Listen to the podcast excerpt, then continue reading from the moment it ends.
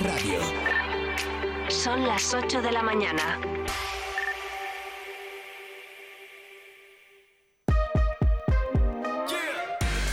Vive Burgos con María Cristóbal.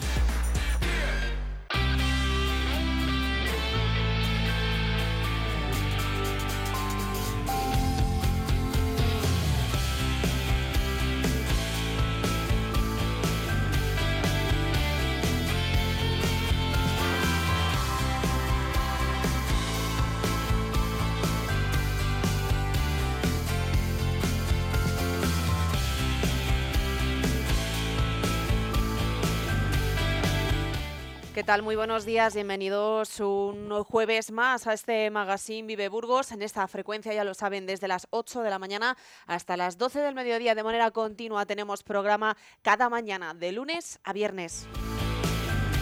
Espero que hayan disfrutado de este 1 de noviembre, de ese día de, todos los santos. Nos recordamos a nuestros seres queridos. Ahora este jueves volvemos a la normalidad, a la vida laboral y comenzamos con este magazine. Soy María Cristóbal, gracias por acompañarme una mañana más. Recuerden que tienen nuestros podcasts y también nuestra emisión en directo a través de la página web viveradio.es y que pueden comunicarse con nosotros a través de WhatsApp con el teléfono 618 581 941.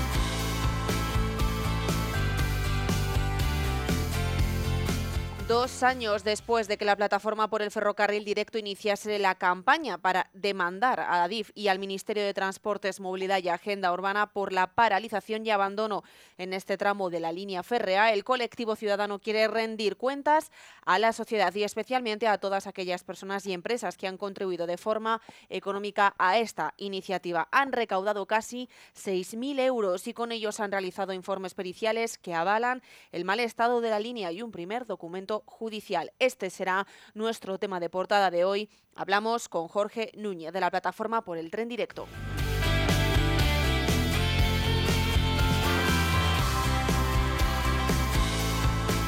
Más noticias que debemos saber hasta ahora. Diario de Burgos ha accedido a las zonas más comprometidas de la central nuclear de Garoña. Ahora en manos de Enresa y en proceso de desmantelamiento que se acelerará a lo, largo del próximo año. Hoy, gracias a la noticia de Diario de Burgos, podemos nosotros también conocer más sobre esta central.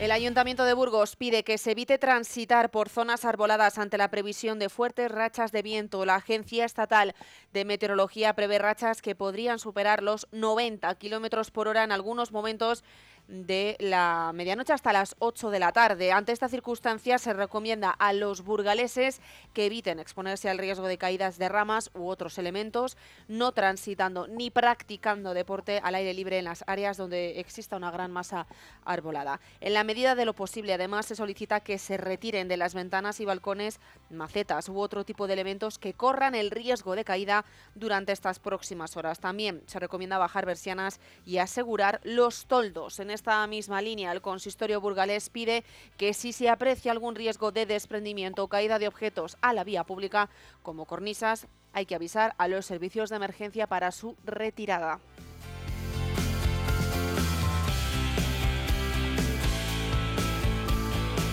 Tres familias del encuentro saldrán en días del poblado. La concejala y presidenta de la Gerencia Municipal de Servicios Sociales, Andrea Ballesteros, informaba de que otras tres familias que todavía viven en el poblado chabolista del encuentro van a salir ya y van a ser reubicadas en viviendas de propiedad municipal.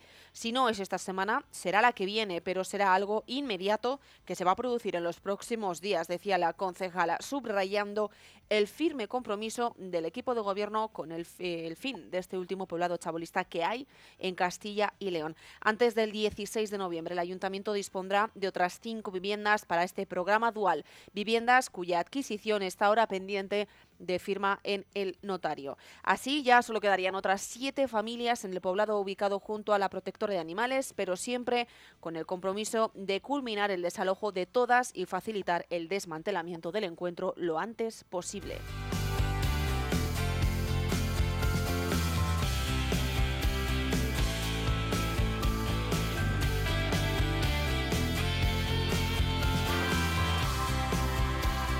El monasterio de San Juan acogerá una nueva edición del Salón del Libro Infantil y Juvenil que, organizado por el Ayuntamiento de Burgos, va a abrir sus puertas el próximo 9 de noviembre, el próximo jueves, en una semanita. Esta iniciativa eh, estará abierta hasta el 28 de enero. Encara su decimosexta edición, tras eh, fomentar y es lo que buscan, ¿no? Fomentar la lectura, inculcar aptitudes artísticas y literarias a la ciudadanía burgalesa, especialmente niños y jóvenes. Bajo la temática de El Bosque Encantado, esta iniciativa contempla más de 150 actividades, talleres y espectáculos familiares y 198 visitas de escolares, de como decíamos, desde esta próxima semana hasta el 28 de enero. Eh, bajo esta temática, el monasterio de San Juan se transformará en un espacio motivador y sugerente en el que los visitantes podrán dar rienda suelta a su imaginación acompañados por seres fantásticos del bosque, como las hadas, los elfos o los duendes, seres también fantásticos propios de las tradiciones del norte de España. En esta edición se han aprovechado las características de la temática elegida y de la ubicación para crear una programación diferente, más creativa y alternativa, y utilizan todos los espacios posibles del monasterio de San Juan. Además, incluyen propuestas escénicas innovadoras como recorridos sensoriales o historias alumbradas que acercarán al público familiar a la lectura, como decíamos, pero de una forma diferente a la que estábamos acostumbrados. Marta Alegría ha destacado que en esta edición la exposición El bosque encantado es una propuesta novedosa que recrea, no puede ser de otra manera, un bosque fantástico habitado por seres mágicos que conducen a los visitantes a una aldea lectora, Villaduende del Cuento. Se trata de un espacio dedicado a la lectura, a la creatividad y a la imaginación con acceso gratuito.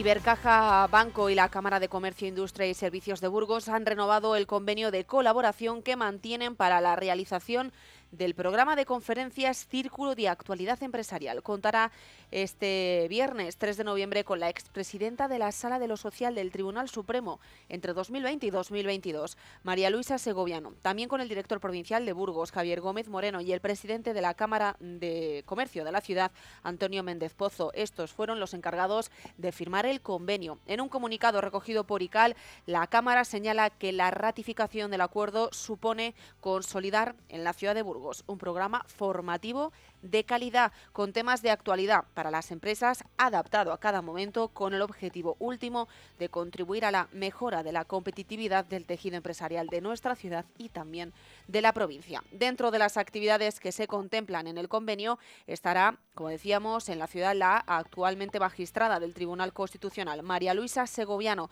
con una extensa trayectoria y múltiples reconocimientos que la avalan María Luisa abordará un tema esencial en las organizaciones como es la gestión del talento y también la interpretación actual de los tribunales a este respecto. Destacan entre ellos, por ejemplo, contratación, reestructuración empresarial, modificaciones sustanciales de las condiciones del trabajo o la jubilación anticipada.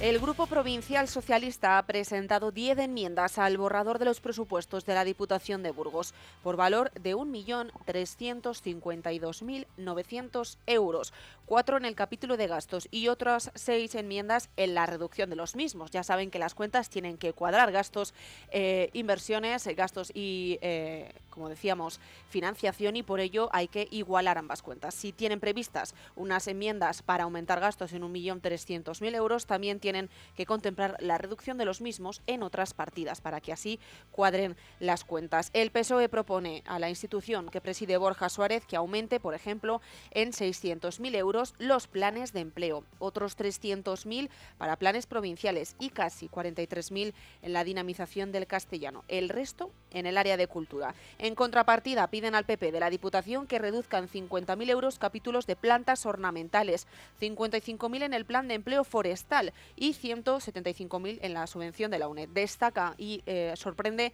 la reducción de un millón de euros en la conservación de iglesias o las partidas de red de carreteras y el convenio COSITAL. De esta forma, con las 10 enmiendas variarán ese millón trescientos mil euros las cuentas provinciales. En la próxima Comisión de Hacienda, el Gobierno decidirá si acepta o no algunas de sus propuestas. Hoy detallamos con la portavoz del PSOE en la Diputación, Nuria Barrio, las peticiones de su grupo a las cuentas provinciales, que además y precisamente hoy presentan el equipo de Gobierno los presupuestos.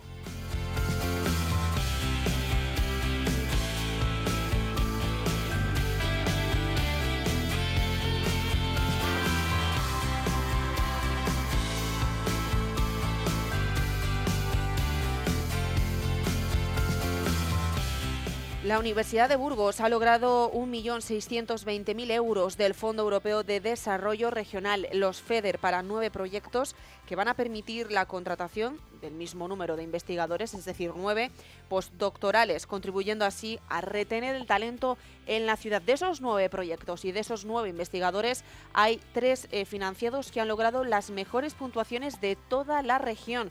Se trata de los proyectos de contabilidad socioecológica y stewardship empresarial, desarrollo de técnicas analíticas in situ y en condiciones operando para el estudio de electrocatalizadores para la conversión electroquímica de nitrato amoníaco y reciclaje de palas de aerogenerador para una industria eólica sostenible. Estos son los tres proyectos que han tenido las mejores puntuaciones de toda Castilla y León y que precisamente son de la Universidad de Burgos.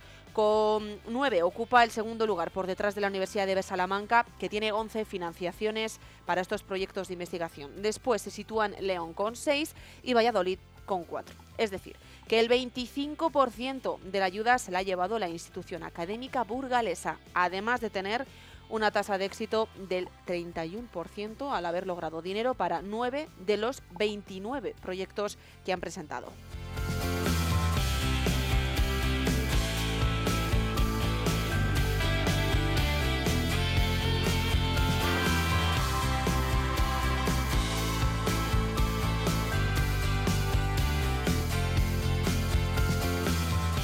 En la primera ronda de Copa de Rey vencieron y por lo tanto alcanzan la segunda ronda el Mirandés, que sufrió ante el Utebo, que pudo haber doblegado al conjunto burgalés en el tramo final del tiempo reglamentario. Finalmente vencieron los de Miranda y la Arandina, que también ganó gracias a un gol de Oyo al borde del descanso. El Burgos Club de Fútbol juega hoy su pase ante el Hércules en Alicante a partir de las ocho y media de la tarde. Veremos a ver si hay triplete.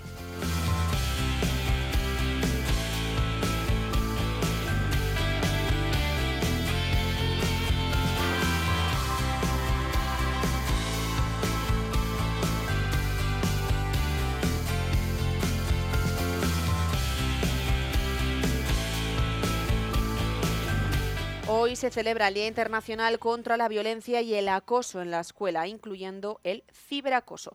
Esta jornada pondrá de relieve los fuertes vínculos que existen entre la violencia escolar y la salud mental, bajo el lema No al miedo, acabar con la violencia escolar para mejorar la salud mental y el aprendizaje. Pues precisamente hoy en Vive a partir de las 11 de la mañana hablamos con Felipe Rodríguez, educador social y coordinador de convivencia del Colegio San Pedro y San Felices. No se pueden perder la entrevista que va a hacer mi compañera Eneca Moreno.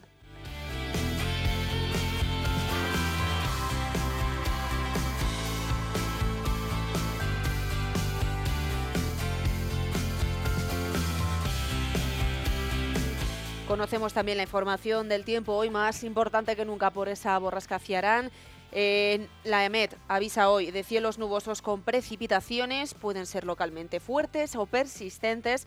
En zonas de montaña también pueden ir ocasionalmente acompañadas con tormenta. Por la tarde y noche se van a hacer más débiles y dispersas en la zona de la meseta, aunque sí que habrá cota de nieve descendiendo en unos mil metros. Las temperaturas sin cambios, un ligero descenso, pero ya lo saben, hoy tenemos vientos muy fuertes de suroeste al oeste y pueden ser incluso huracanadas estos vientos en zonas de montaña, con lo cual las temperaturas, la sensación térmica variará. Recuerden ese aviso amarillo por vientos en toda la provincia burgalesa desde primera hora de la mañana, ya lo hemos sufrido, hasta la medianoche, toda la jornada. A lo largo de estas próximas 24 horas tendremos esos avisos por viento en la cordillera cantábrica, en el norte de Burgos, en el condado de Treviño, en la meseta y en la Ibérica.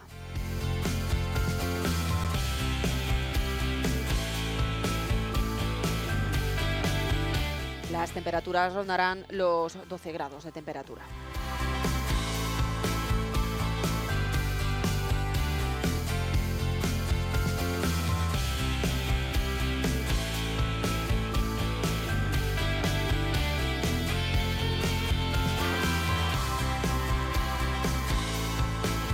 También hablamos de las carreteras burgalesas porque además acompañados con estos vientos que nos hacen circular con especial precaución, tenemos cuatro incidencias en las, en carreteras burgalesas en la provincia, la Nacional 1, la A62 y la A1 destacando de todas ellas los obstáculos, los vientos que dificultan, como decíamos, la circulación, concretamente en la A62 a la altura de Celada del Camino, en la Nacional 1 a la altura de Rubena y en la A1 a la altura de Pardilla, esos vientos hacen que en ambos sentidos sea complicado la circulación y que tengamos que hacerlo con precaución. También, precisamente, en la Nacional 1 a la altura del crucero eh, hay un obstáculo, así que muchísima precaución.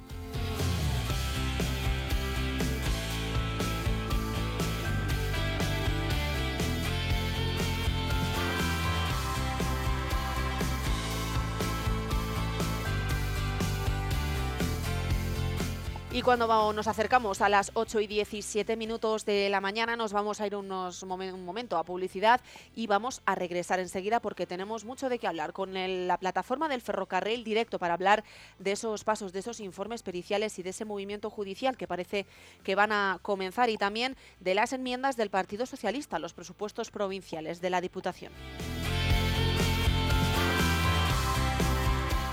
¿Quieres tener un Lexus UX como los que llevan los jugadores del San Pablo? Ahora puedes tener un coche nuevo con entrega inmediata por solo 185 euros al mes, con los cuatro primeros mantenimientos incluidos y hasta 10 años de garantía. Consulta condiciones en Lexus Burgos, unidades limitadas. Visítanos en Lexus Burgos, carretera Madrid-Irún, kilómetro 234, Burgos. Esta casa es nuestro templo. Siente la energía fluyendo desde las paredes hacia... Uf, pues entre el gotel y la moqueta va a costar que fluya. Es momento de darle una vuelta a la decoración de tu casa. En Bricocentro tenemos todo lo que necesitas para cuidar tu hogar. Acércate ya y descubre todo lo que podemos hacer por tu hogar. Bricocentro en Burgos, en sus dos direcciones de siempre, Monte de la Abadesa y Calle Vitoria, Polígono Plastimetal.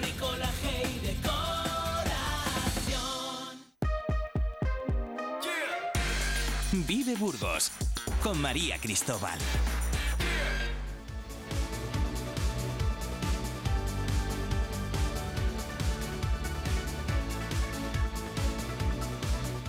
Continuamos con el magazine Vive Burgos porque comenzamos ahora hablando de la plataforma por el ferrocarril, de ese tren directo que conecta Burgos, Aranda de Duero y Madrid. Vamos a hablar de ello con el representante de la plataforma eh, Ferrocarril Directo, Jorge Núñez. Muy buenos días. Hola, buenos días. Bueno, Jorge, la historia del tren directo es antigua. Estamos hablando de que en el año 2011 que se queda atrapada una bateadora en el túnel de Somosierra y desde entonces sigue ahí. Extraña de primeras, yo creo, ¿no? Pensar que una línea recta, como la que conecta, como decimos, Burgos, Aranda, Madrid, sufriera una avería de este tipo y no se actuara inmediatamente, ¿no? Pues sí, desde luego. Em, además es que incluso la ley del sector ferroviario indica que que, bueno pues que este tipo de, incidencias tienen que ser reparadas con la mayor eh, brevedad posible para dejar la vía en condiciones de operatividad. Pero sin embargo pues pues eh, mm, el tiempo nos ha dado la razón no son más de 13 años los que llevamos esperando y bueno pues en los que creemos que no se ha, no se ha invertido más que pequeñas pequeñas eh, aportaciones económicas para pues, para salvar un poco el expediente pero realmente no ha, habido inversiones durante, por ejemplo, el periodo 2011-2015 no ha habido no ha habido ningún tipo de, inversión. Incluso la ha llegado a afirmar que no se estaba manteniendo, cuando en realidad es una obligación suya. Como decimos, desde este año en el que queda atrapada la bateadora han pasado 12 años, vamos ya para 13. Eh, se han convocado cientos de manifestaciones, no solo en la ciudad de Burgos, también en la capital ribereña, evidentemente una de las grandes afectadas por esta situación. Yo no sé si llegaríamos a tener una cifra de a lo largo de estos de esta más de una década de, de cuánta gente ha pasado y se ha manifestado a favor de la reapertura del tren directo, por lo menos en Aranda.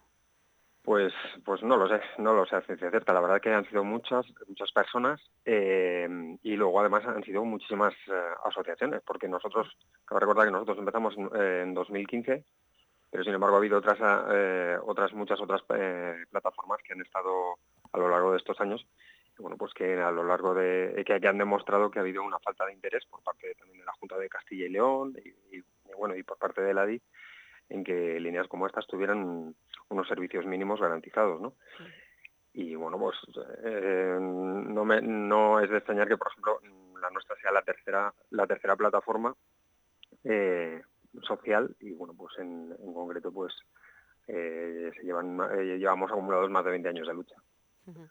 Una de las últimas manifestaciones eh, que se recuerdan fue la del 13 de junio, cuando de manera paralela en Burgos también se manifestaron 12.000 personas por las infraestructuras. En Aranda fuisteis más de 4.500. Eh, esto yo creo que refleja ¿no? que la sociedad arandina está involucrada con esta reapertura. Sí, eh, la, sociedad arandina entiende que, esto mm, puede ser una limitación importante de aquí a unos años y bueno, pues evidentemente el ferrocarril se ha demostrado como una infraestructura muy necesaria en Aranda para la hora de generación de empleo. ¿no? Eh, son tres empresas las que hacen uso hoy de un ramal ferroviario eh, que conecta, eh, conecta con Burgos, con los puertos de, Bilbao. Pero sin embargo, pues em, es importante que mm, es importante también eh, recordar el papel que está haciendo el Ministerio con nuestra línea ferrocarril, en el que mm, no hay un año en el que no hay un descarrilamiento por, el mismo motivo.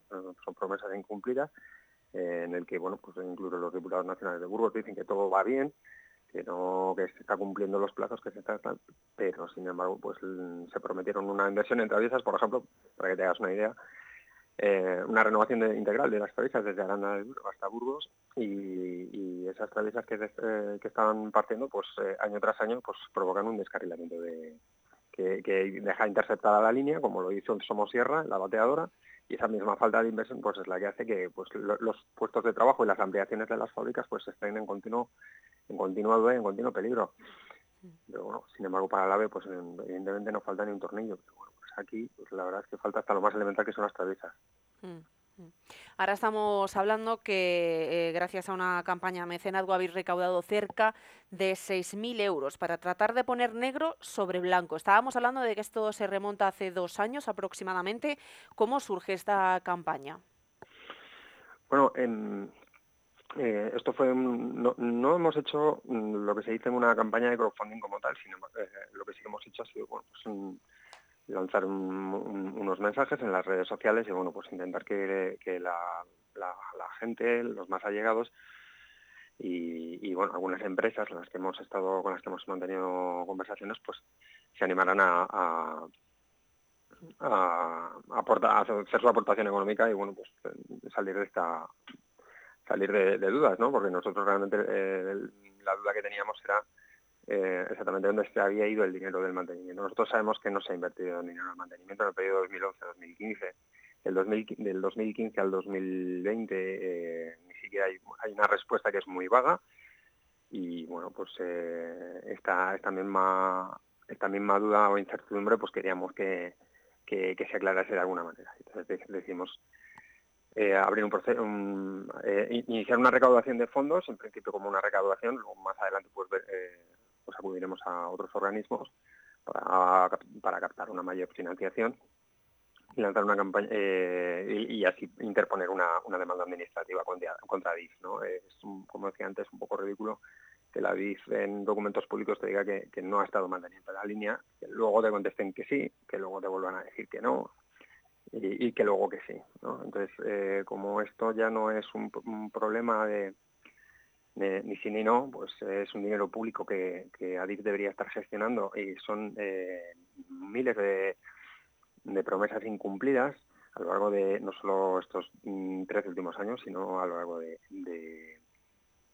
más de 20 años, pues la verdad es que queremos salir de esta, de esta burla ¿no? a, que, a la que nos está sometiendo la ADIF. Y bueno, pues, eh, pues ahí nos hemos, eh, nos hemos, hemos hecho un pequeño, un pequeño esfuerzo, que sí es cierto que ha estado un poco lastrado por, el tema político, por la voluntad política de no, no, no tener conversaciones más fluidas con las, con las plataformas sociales. Creo que es algo eh, endémico en este país, que los políticos y las asociaciones no han de llevarse bien.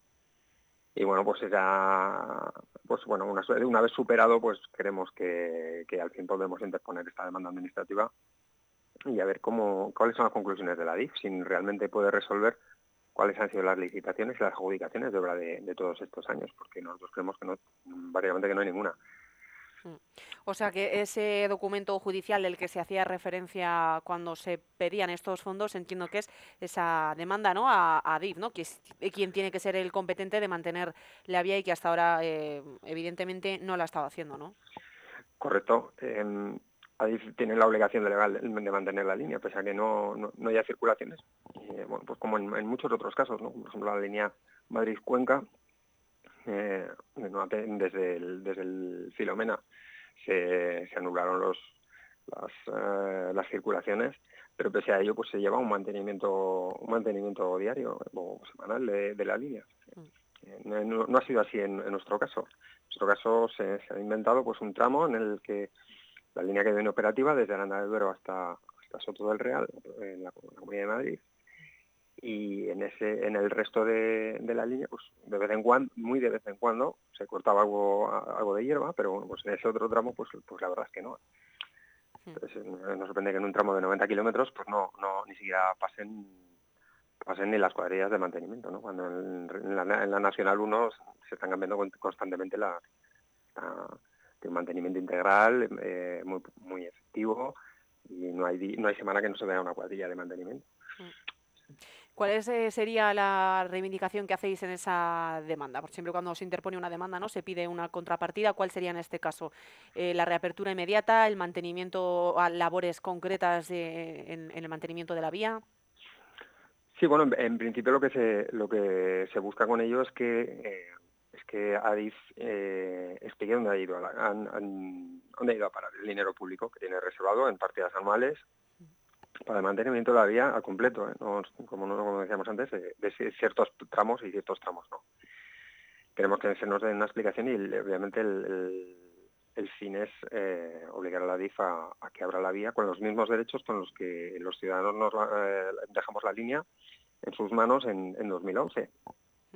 Eh, mucho antes del 2011, en las últimas en 2010 que la línea tenía eh, preparada para, para, mercancías y para pasajeros, algo que a día de hoy ya no cumple porque eh, las actualizaciones de, eh, en materia de transporte ferroviario pues obligan incluso a hacer eh, túneles adyacentes, ¿no? evacuación de pasajeros en ciertos túneles y bueno, pues eso, esa normativa a lo largo de los años ha, ha, ha ido evolucionando y ahora mismo la vía no es apta para, para, pasajeros. Y evidentemente los andinos lo que no pueden hacer es que en aras de que en breve se, haya limitaciones en, ciudades de más de 50.000 habitantes en 2024, en enero del 2024 nos vamos a encontrar, como Arif, como Valladolid, como Burgos, y que próximamente en 2026 haya limitaciones para vehículos con, con etiqueta B, eh, que, que, las que directamente los andinos van a tener que comprar otro coche distinto, eléctrico, tal, 40.000, 50.000 euros para viajar a Madrid, para bajar a Burgos, para bajar a Valladolid, pues evidentemente eh, lo, que, el, lo, que, lo que compensa a los alandinos pues es, es eh,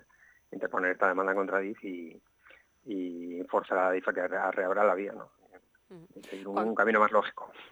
¿La demanda ya la habéis interpuesto o cuándo la vais eh, o cuándo tenéis previsto? No, la, la, demanda no está interpuesta. La demanda se empieza a interponer en el momento que, que se recaben el, el, el mínimo de, un mínimo de, económico, una partida económica que nos asegure a nosotros, por lo menos, la continuidad del proceso. Lo que no podemos hacer es iniciar una demanda que no, no vamos a poder continuar. Es.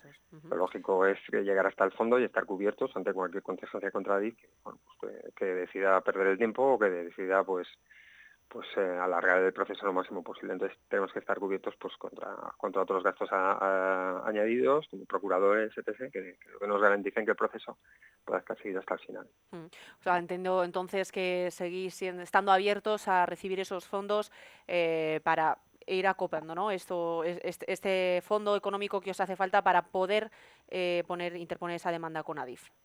Sí, correcto. Vale. Nosotros estamos abiertos, tanto no, no, solo la sociedad zarandina, que es principalmente la que más principalmente ha colaborado, uh -huh. sino evidentemente pues a la sociedad burgalesa, ¿no? Que, y que entienda que esto no es una burla descarada y entienda que bueno, que de la noche a la mañana se puede quedar sin ferrocarril y que nada, no pase nada porque nadie dé explicaciones, porque Adif tenga asumido que, que su proceder es así y que los demás tengamos que estar con la boca callada, pues evidentemente pues pues eh, ya digo que es extendible es extensible a tanto la, a la provincia de Burgos a, a la ciudad de Burgos, Burgos eh, eh, capital a la provincia de Segovia y a la comunidad de Madrid también evidentemente. Estamos hablando de que harían falta cerca de 60.000 euros. Hasta la hora, hasta la fecha se han recaudado 6.000. Todavía queda margen de maniobra. Cualquiera que nos esté escuchando y quiera mm, pues, participar ¿no? en, en- en esto, entiendo que se tienen que dirigir a, a la plataforma a través de un Sí. correo electrónico. Sí, eh, o bien en las redes sociales, que en nuestro Facebook o en, o en Twitter o en, en YouTube o en Instagram, que nos manden un, un- un mensaje privado o nuestro correo electrónico que está muy presente por, en todas las, todas las páginas. Si nos mandan un correo electrónico, nos pregunten exactamente cuál es el número de cuenta, porque yo lo podría dar ahora mismo, pero la verdad es que la gente no lo, va, no lo va a recordar. No, lo bueno, publicáis pues- en, en las redes sociales y estamos Correcto. pendientes. Eh, lo que sí habéis podido hacer con esos casi 6.000 euros no es agilizar y comenzar eh, informes periciales, ¿no? que entiendo que van también eh, ligados a esa demanda, poder eh, sustentar la demanda ¿no? con esos informes periciales que avalen o no el mal estado de, de la línea eh, directa. Correcto, se, han, se han hecho unos trabajos de, de peritación del estado de la vía, en el que, bueno, pues, sencillamente se han, llegado a fotografiar árboles de 8 metros en medio de la vía. Entonces, bueno, eh, eso es son, pruebas en sí de, que el ADIF no, ni siquiera no, ha querido no ha querido trabajar. O sea, el ADIF no se ha gastado eh, ingentes cantidades de dinero en líneas de alta velocidad. Hasta el, hasta el momento son, más de- son cerca de 80.000 millones de euros. Eh, y son vías además que no valen para mercancías, o no tienen un uso mixto, solo valen para pasajeros, salvo pues, pequeños como la Y vasca o, y bueno, pues ese gasto pues eh, lo ha tenido que hacer, ese esfuerzo económico lo han tenido que hacer de alguna manera, de, de- de algún sitio. Y bueno, pues al final se han dado cuenta de que cerrar líneas para mercancías pues no ha sido tan tan buena decisión, ¿no? Y nosotros pues pues evidentemente lo hemos sufrido en primera persona, hemos visto como incluso pues es un corredor natural entre Madrid y París, que es una- la última línea construida antes del AVE, pues pues presenta este aspecto y nosotros pues desde luego queremos recuperar nuestros derechos y creemos que, que- que los tenemos y deberían estar vigentes. Esos informes periciales eh, avalan entonces el mal estado con in- adjuntando también esas fotografías. Sí, sí, sí. Y también hemos hecho levantamientos de acta notariales. ¿Cómo valoras eh, los sucesivos gobiernos que han pasado y sus actuaciones de cara al- a lo que es la reapertura del tren directo? Porque han pasado de varios colores, han eh, tenido promesas desde un lado y el otro. ¿Cuál es el balance o qué valoración haces, como digo, de esos sus- eh, sucesivos gobiernos?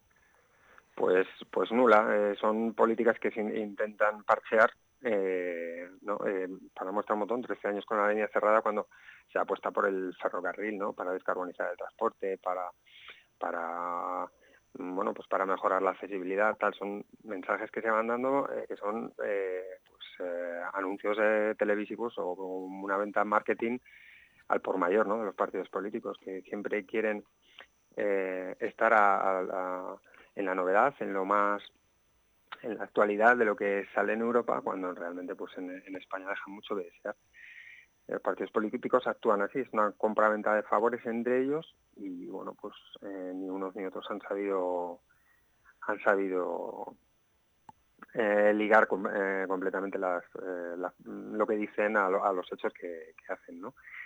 Em, eh, no sé si lo último era, un, en, por ejemplo, para que os hagáis una idea, en, en Cuenca cerraron una línea Madrid, Cuenca-Valencia y al siguiente el par- el- uno de los partidos, el Partido Socialista de allí, que, estaba gobernando allí, pues hizo un congreso para combatir la despoblación, ¿no? Son, son cosas que tiene la política por las cuales nosotros no pasamos, no entendemos, ¿no?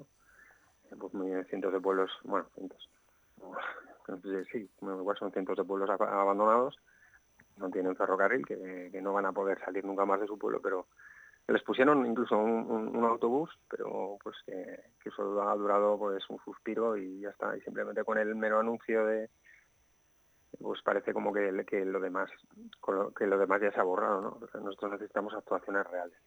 Hmm. La lucha continúa, Jorge. Sí, eh, para nosotros nuestro objetivo va a ser principalmente el, el enfocarnos en, la- en esta demanda. ¿no? Llevamos siete años y creemos que nuestro esfuerzo ha sido importante eh, en la provincia de Burgos. Las comunicaciones con Burgos, con la Y vasca, a día de hoy avanzan sin, sin como un, como no sé cómo decirte, una, una expresión un poco vulgar, como un pollo sin cabeza, porque bien, mientras eh, todas las comunidades alrededor de la Y alrededor de la Y vasca quieren conectarse a la Y vasca con para mercancías y para pasajeros, ¿eh? Eh, hacen estudios en las universidades. Aquí en, Burgos no, no se hace ningún tipo de esfuerzo. Aquí simplemente se, se han pedido, o se han querido eh, obviar ese problema de comunicación de Burgos con, con la Y vasca. Eh, el proyecto avanza solo para pasajeros, te digo, mientras que Cantabria, por ejemplo, Navarra, eh, La Rioja, todo se va, el corredor cantábrico mediterráneo se va para mercancías y para pasajeros. O sea, esa doble función que además que la Unión Europea no, no dispone de cómo tienen que ser esas conexiones, ni hay un límite económico para que, que deje de ser financiable para la Unión Europea. La Unión Europea no pone límites a ese tipo de conexiones, sin embargo en Burgos pues ni siquiera se ha planteado. Y era una conexión pues que en principio es muy necesaria, o por lo menos que creemos que tiene una amplia, eh, una amplia funcionalidad, pues porque de, de esa manera conectándolo a Burgos y de Burgos por el directo hasta Madrid se conseguiría que los trenes tienen el mismo ancho, de trenes de mercancías, ojo, de pasajeros, trenes de mercancías que vienen con un ancho determinado europeo, específico europeo, que nos aísla del resto de Europa, pues pudieran llegar hasta Madrid. Eh, y estamos hablando en el que a día de hoy ya los trenes prácticamente en breves años van a conducir de forma autónoma. Eh, se gestionan de forma con, inteligencia artificial y van a ser así. Los trenes como los coches van a poder ir pues desde, pues eso, desde Bruselas a París, a, a, a Burgos y podrían ir hasta Madrid de forma autónoma. Pero no- desconocemos si la, si la Universidad de Burgos y, el resto han, dado esos pasos, por lo menos pues para, para, para hacer un poco de, de, oposición a lo que a lo que Adif dice, ¿no? Son, yo te digo, nosotros podríamos estar hablando de ferrocarril en, Burgos muchísimo tiempo, la conexión perdida a falta de 7 kilómetros entre Burgos y eh, Santander, 7 kilómetros, ojo, no se, no se reivindicó en el 85, la, la línea eh, Valladolid-Ariza perdida, por aquí por del Duero, que es muy importante nodo logístico aquí en el sur, en el sur de la provincia de Burgos, son muchos kilómetros perdidos, nosotros nos vamos a centrar en lo nuestro. Eh, y bueno, pues eh, más de, más de 300 kilómetros perdidos, nosotros por lo menos vamos a, fundamentar lo nuestro, queremos que, que Adif responda y ponerles un poco contra las cuerdas y que abran la línea para, para, pues para esta mitad de la provincia de Burgos. Jorge Núñez de la plataforma por el tren directo, gracias por estar en Vive esta mañana. Muchas gracias.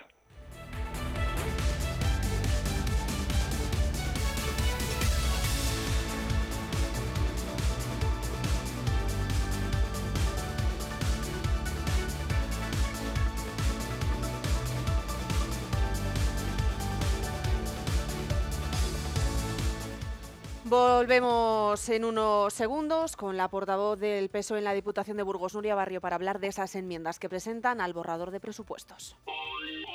El sector primario en Castilla y León es el protagonista cada mañana en Vive Radio. Desde las 7 y 10 de la mañana, de lunes a viernes. De lunes a viernes. Jaime Sánchez Cuellar te ofrece toda la actualidad informativa. Relacionada con la agricultura y la ganadería. y la ganadería. Para estar al día. Para estar al día. Vive el campo. De lunes a viernes cada mañana. Vive el campo. Aquí. En Vive Radio. Burgos 100.0. Miranda de Ebro 94.2. En Vive Radio tienes una cita con Robin Cutsi de lunes a viernes. lunes a viernes. Desde las 6 a las 8 de la Desde las tarde. 6 a las 8 de la tarde. Vive la música. Vive la música. Vive los éxitos. Vive los éxitos. Vive el recuerdo. Vive el recuerdo. Vive Radio con Robin Cutsi. Donde vive tu música. Burgos 100.0. Miranda de Ebro 94.2. ¿Tú qué radio escuchas?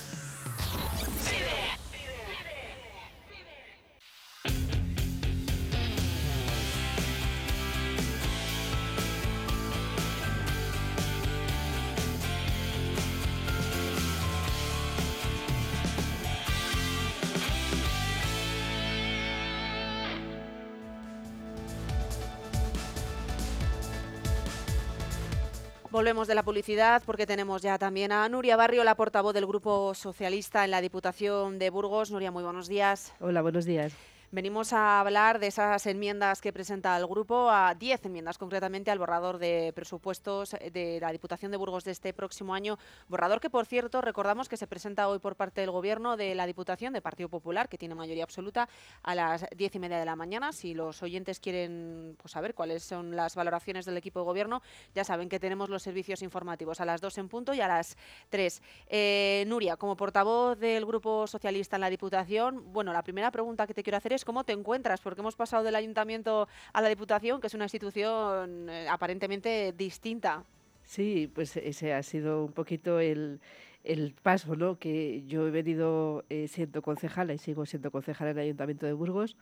Es verdad que en la anterior legislatura estábamos en el gobierno, eh, teníamos muchísima más actividad y mucha más responsabilidad que ahora. Ahora en el ayuntamiento estamos en la oposición, con lo cual también a mí me permite tener mucho más tiempo y más disponibilidad para asumir las nuevas funciones en la Diputación Provincial. Soy totalmente novata, me he incorporado esta legislatura y bueno, pues haciendo un cursillo avanzado porque también nos ha tocado en estos meses ya pues valorar el presupuesto, con lo cual pues me ha venido muy bien para conocer los principales temas de Diputación.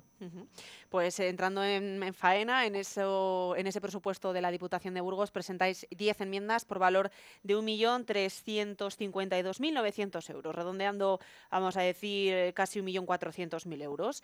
Eh, recordábamos que se, reparten en cuatro en el capítulo de gastos, es decir, que aumenten esos gastos en cuatro circunstancias y que reduzcan de otras seis para efectivamente cuadrar ese casi 1.400.000. Si nos entramos en, en, el desglose ¿no? de cada una de las aportaciones, habláis, entre otras cosas, y la más importante, al final es una de las partidas que más importa a los ayuntamientos, que no a la Diputación, que también, pero es cierto que ayuda a domicilio es una de las partidas más importantes para la Diputación, pero la partida más importante para los ayuntamientos suele ser planes provinciales. En este, en este entorno habláis de una partida económica de eh, 300 300.000 300.000 euros más de, enmienda en, esa, en esos planes provinciales que por otra parte este año repiten con esa, ese desglose 60-40, un adelanto del 60% y luego eh, entregar el 40% eh, restante. Siempre habéis sido partidarios de un 80-20.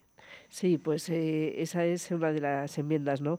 El hecho de que los ayuntamientos, que además en muchos casos es uno de los principales ingresos que reciben los planes provinciales de diputación, entendemos que esa cantidad que se ha venido destinando en los últimos años no puede menguar. En el borrador que nos ha pasado el equipo de, gobierno de Diputación se prevé una reducción en planes provinciales de 300.000 euros y creemos que en las circunstancias actuales y en la medida en la que los ayuntamientos siguen teniendo muchísimas necesidades que atender, pues no se puede menguar ese presupuesto. ¿no? Eh, así que lo que pedimos es que se incrementen en 300.000 euros los planes provinciales para recuperar las cantidades del 2023. Es verdad que aquí eh, se prevén tres nuevas convocatorias, que son la convocatoria de caminos rurales por un millón de euros, el plan de aguas por millón y medio y la inversión en bienes patrimoniales por dos millones de euros. También pedimos que al final eh, lo que se intente es ser más ágil para que no haya mucha burocracia imposible de cumplir por los ayuntamientos, con lo cual planteamos que haya una única convocatoria eh, en el tiempo para que los ayuntamientos puedan administrar sus recursos, saber de qué van a ser beneficiarios y poder contar en el presupuesto. Y también pedimos que eh, los planes provinciales, ese adelanto que se da a los ayuntamientos se incremente del 60% que se recibe actualmente al 80%. Entendemos además que es importante porque muchos ayuntamientos no tienen la capacidad financiera para sufragar muchas veces el 40% que les estamos pidiendo que adelanten ellos con la ejecución de la obra, ¿no? Porque ese 40% ahora actualmente se les da una vez que se ha financiado y se ha justificado la obra. Entendemos que muchos ayuntamientos eso es un roto lo que se les provoca, con lo cual eh, aumentar lo que les adelanta la Diputación al 80% y que sea el 20% el que el ayuntamiento tenga que adelantar en el mejor de los casos, ¿no? Y también aprovechando esa nueva línea de inversión que han metido en el presupuesto, en el borrador de presupuesto, que se llama inversión en bienes patrimoniales, que es nueva, que son dos millones de euros, aprovechamos a, pedir que en esta línea se incluyan aquellas carreteras eh, que son titularidad de los ayuntamientos, que enlazan con carreteras de diputación y que dan accesos a núcleos de población, que sí que la titularidad no es de diputación, que será de los municipios, pero que vamos a lo mismo, que muchos municipios no tienen la capacidad de poder arreglar esas vías de adecuación eh, y que la Diputación este, este ejercicio, que prevé una inversión muy potente en un plan de carreteras por más de 8 millones de euros, pues que complemente estas cantidades para que también los ayuntamientos puedan arreglar sus carreteras que enlazan con las de Diputación a su municipio. Mm. Has comentado que los planes provinciales este, está en este ejercicio de, 2000, de 2024, en el siguiente, se va a reducir. ¿Es porque quizás alguna de las ayudas que tenían en el anterior se han eliminado? Entiendo que la última de planes provinciales contemplaba, por ejemplo, gastos de suministros ayudando ¿no? a los ayuntamientos a paliar un poco la subida de, energía. No sé si alguna de esas eh, ayudas que se tenían previstas se ha eliminado y por eso precisamente reducen o aparentemente es todo como... Aparentemente lo que se reduce es la cantidad destinada a este concepto, porque el año pasado en el presupuesto del 23 había una cantidad de 13.800.000 euros para el Plan Provincial de Cooperación y luego 3.900.000 para entidades locales menores y este año se reduce para entidades locales menores a 2.700.000 y para el Plan Provincial de Cooperación 10.200 frente a 13.800. Con lo cual esa reducción es importante, entendemos que se tiene que mantener y que Diputación eh, tiene que trabajar y es su función fundamental para eh, asegurar y para garantizar que los municipios, aquellas cuestiones que no se pueden atender por sus propios recursos, sea Diputación la que lo garantice. Eh, de alguna manera, porque al final la Diputación no deja de ser el ayuntamiento de los ayuntamientos, ¿no? Y muchas veces ayuntamientos pequeños y oyentes que me puedan escuchar de municipios que saben perfectamente que muchas veces no tienen más que una, una única persona en el ayuntamiento, que puede ser el secretario o la secretaria, que va unas horas a la semana. Entonces, entendemos que los planes provinciales son importantes y entendemos, y lo vinculo ya con la siguiente enmienda, que los planes de empleo son muy importantes. Por lo mismo, porque hay ayuntamientos que no tienen capacidad de contratación, no tienen presupuesto suficiente para contratar personal, eh, su personal es muy exiguo y también en los planes de empleo se prevé una reducción de 600.000 euros. No entendemos el por qué en el borrador se plantea esa reducción de 600.000 euros cuando los planes de empleo son más necesarios que nunca y muchas veces los planes de empleo eh, atienden las posibilidades de contar con personal para efectuar determinadas actuaciones y servicios que si no no se pueden realizar en los municipios pequeños. Em, hay una nueva línea de actuación que se llama Plan de Empleo Establecimientos de Hostelería de 300.000 euros que creemos que también es insuficiente porque hay muchos establecimientos de hostelería en los municipios pequeños cerrados, otros tantos que están abiertos pero que difícilmente sobreviven y que habría que, ya de impulsar una nueva línea, pues dotarla de mayor presupuesto. Así que también es otra enmienda que hacemos en ese sentido. Habláis, eh, entre otras cosas, en esos gastos de la dinamización del castellano, 43.000 euros. Eh, no sé si puedes detallar un poco eh, en qué consiste esta partida de dinamización del origen del castellano pues nos llamó la atención que en el presupuesto de este año, en el borrador que se nos plantea, eh, se reducía la cantidad a 100.000 euros, cuando en el presupuesto del 23 eran 142.900. Entonces, entendemos que si queremos poner en valor que nuestra provincia sea la cuna del castellano, que lo es, pues aprovechamos ese recurso que tenemos y poder hacer acciones de dinamización de conocimiento de divulgación para que esta línea tenga, tenga sentido y pueda desarrollarse, ¿no? Y que sea eh, no solamente Valpuesta, sino el entorno de, de Valpuesta, eh, poder hacer un proyecto cultural en el cual pues se dé a conocer, se dé la divulgación necesaria para que la gente lo, lo ponga en el mapa y ya pues sea otro referente más en nuestra provincia, ¿no? ya que tenemos esa suerte de haber tenido aquí eh, la, primera cuna del castellano, pues poder aprovecharlo y rentabilizarlo. Vamos, si te parece, a la otra, a la contrapartida, ¿no? a lo que proponéis que se reduzca para cuadrar, como decimos, esas, esas cuentas.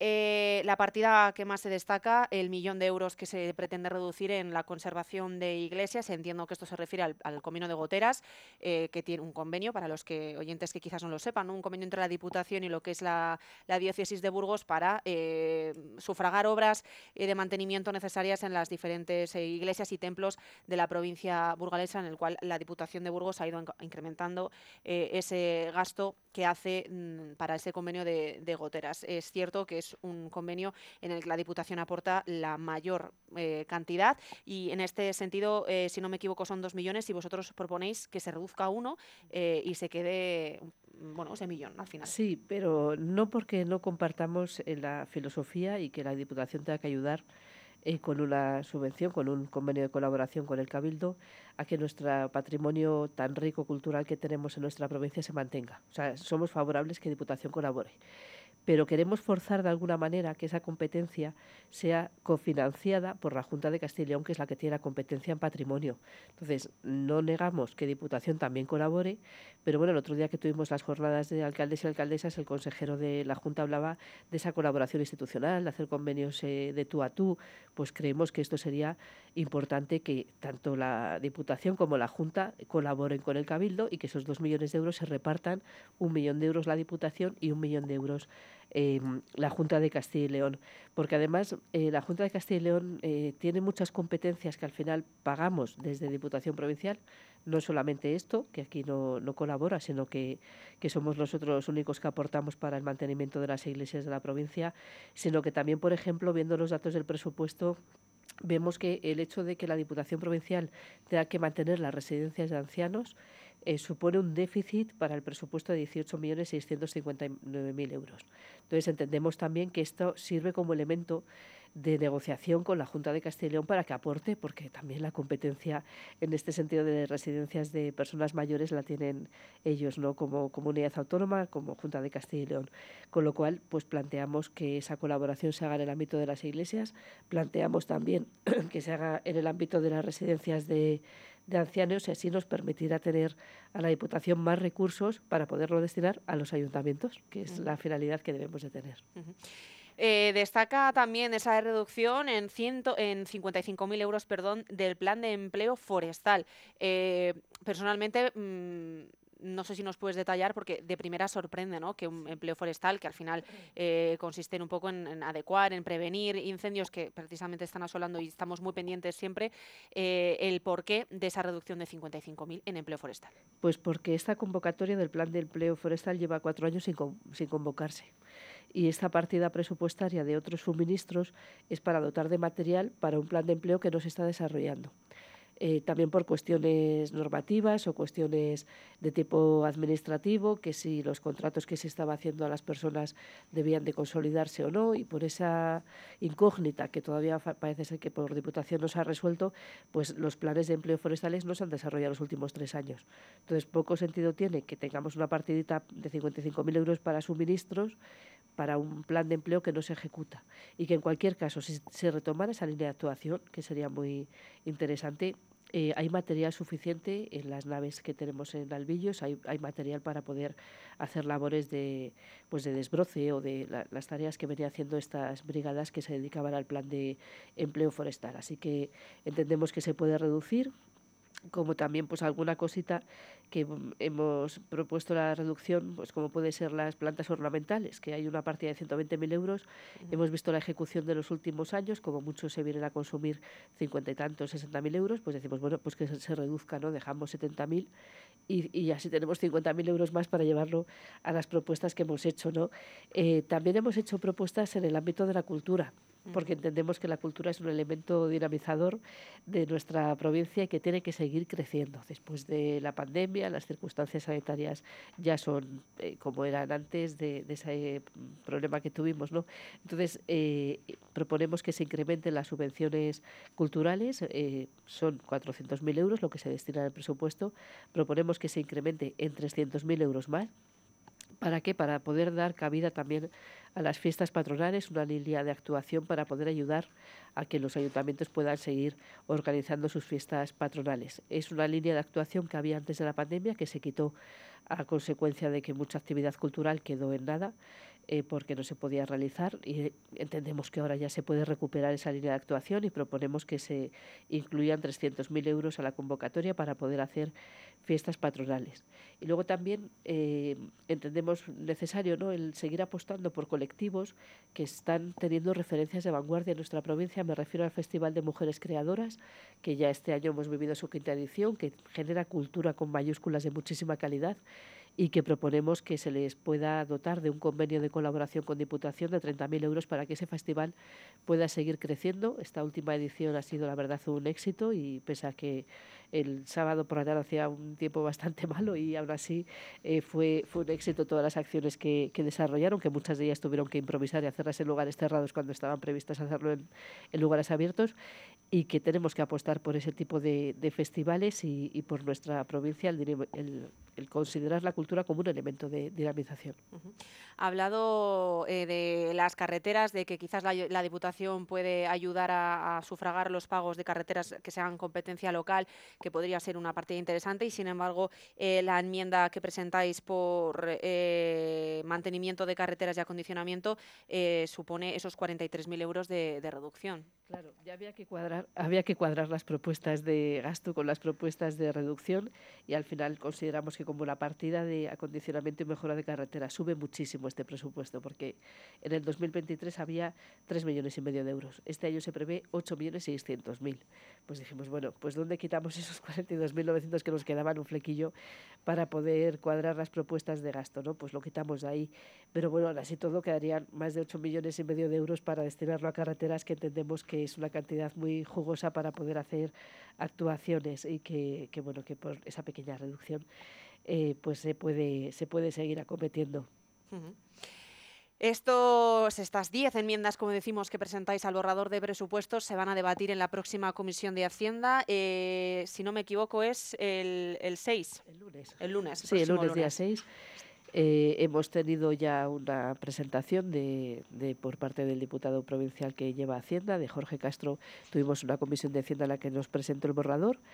Eh, tuvimos otra comisión de Hacienda en la que pudimos presentar las enmiendas. Le reprochamos un poquito que fue solamente con dos días de, de separación entre una cosa y otra y que, claro, eh, pues era muy poquito tiempo para poderlo preparar, pero bueno, eh, agradecemos también pues eso que se nos dé la capacidad de poder hacer propuestas que puedan ser estudiadas que esperemos que sean acogidas en su gran medida en su mayor medida o en su totalidad ya por pedir que no quede y que esperemos que podamos eh, pues desde la oposición tener esa utilidad no de poder llevar líneas de actuación al presupuesto de diputación que por mucho que estemos en, en, la oposición, pues queremos ser útiles, ¿no? Y, entendiendo que el PP tiene mayoría absoluta, pero que también eh, tiene que tener la capacidad de, de escucha, de, de, consenso y de tener en cuenta que representamos a un grupo político con mucha importancia en la provincia y con muchas alcaldías. Son casi 100 alcaldías eh, las que tenemos en nuestra provincia como alcaldes. También tenemos alcaldes pedáneos, también en,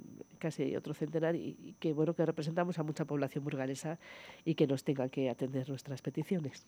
Si se atienden las peticiones, entiendo que si se admiten todas, pues votaréis a, a favor, ¿no? Estaréis eh, conformes. Si no se aprueba ninguna o si se aprueba en parte alguna de las enmiendas, ¿cuál será la intención de voto del PSOE?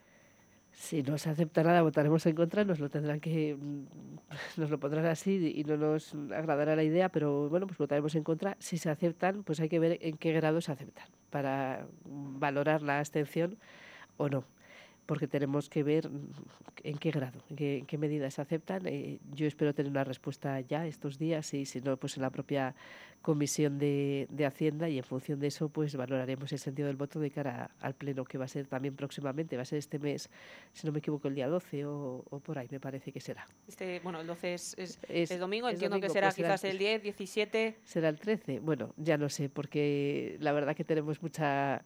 No, el 10 no, porque el 10 tenemos el debate del Estado de la provincia, también muy interesante, que lo retomamos.